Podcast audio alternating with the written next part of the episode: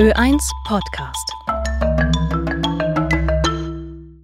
Unter Reisen verstehe ich das Aufspüren unbekannter Plätze, versunkener Landschaften, vergessener Bräuche und die Suche nach Menschen und ihren Geschichten.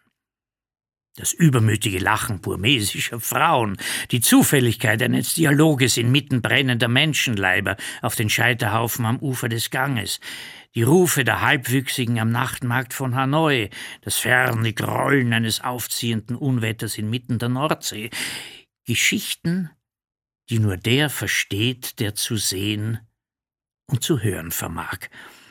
So leidenschaftlich ich mein bisheriges Leben auf der Bühne verbracht habe, so gewissenhaft trachte ich heute den Worten des deutschen Philosophen Martin Buber zu genügen.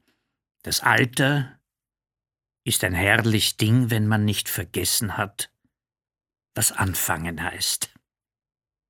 Nie habe ich mich mit etwas anderem beschäftigt, als Geschichten zu erzählen, ausgedachte Geschichten, fantastische Geschichten. Nun sind sie real. Marco Polo hat im fernen China am Hofe des Kublai Khan gelebt. Lange.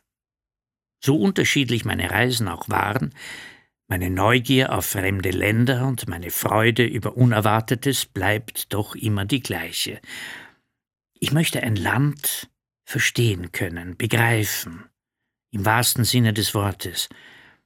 Das Wesentliche aber ist und bleibt die Begegnung mit Menschen. Ich möchte essen, was man isst, lachen, worüber man lacht und staunen, worüber man staunt. So erfahre ich Leben und entdecke Geschichten.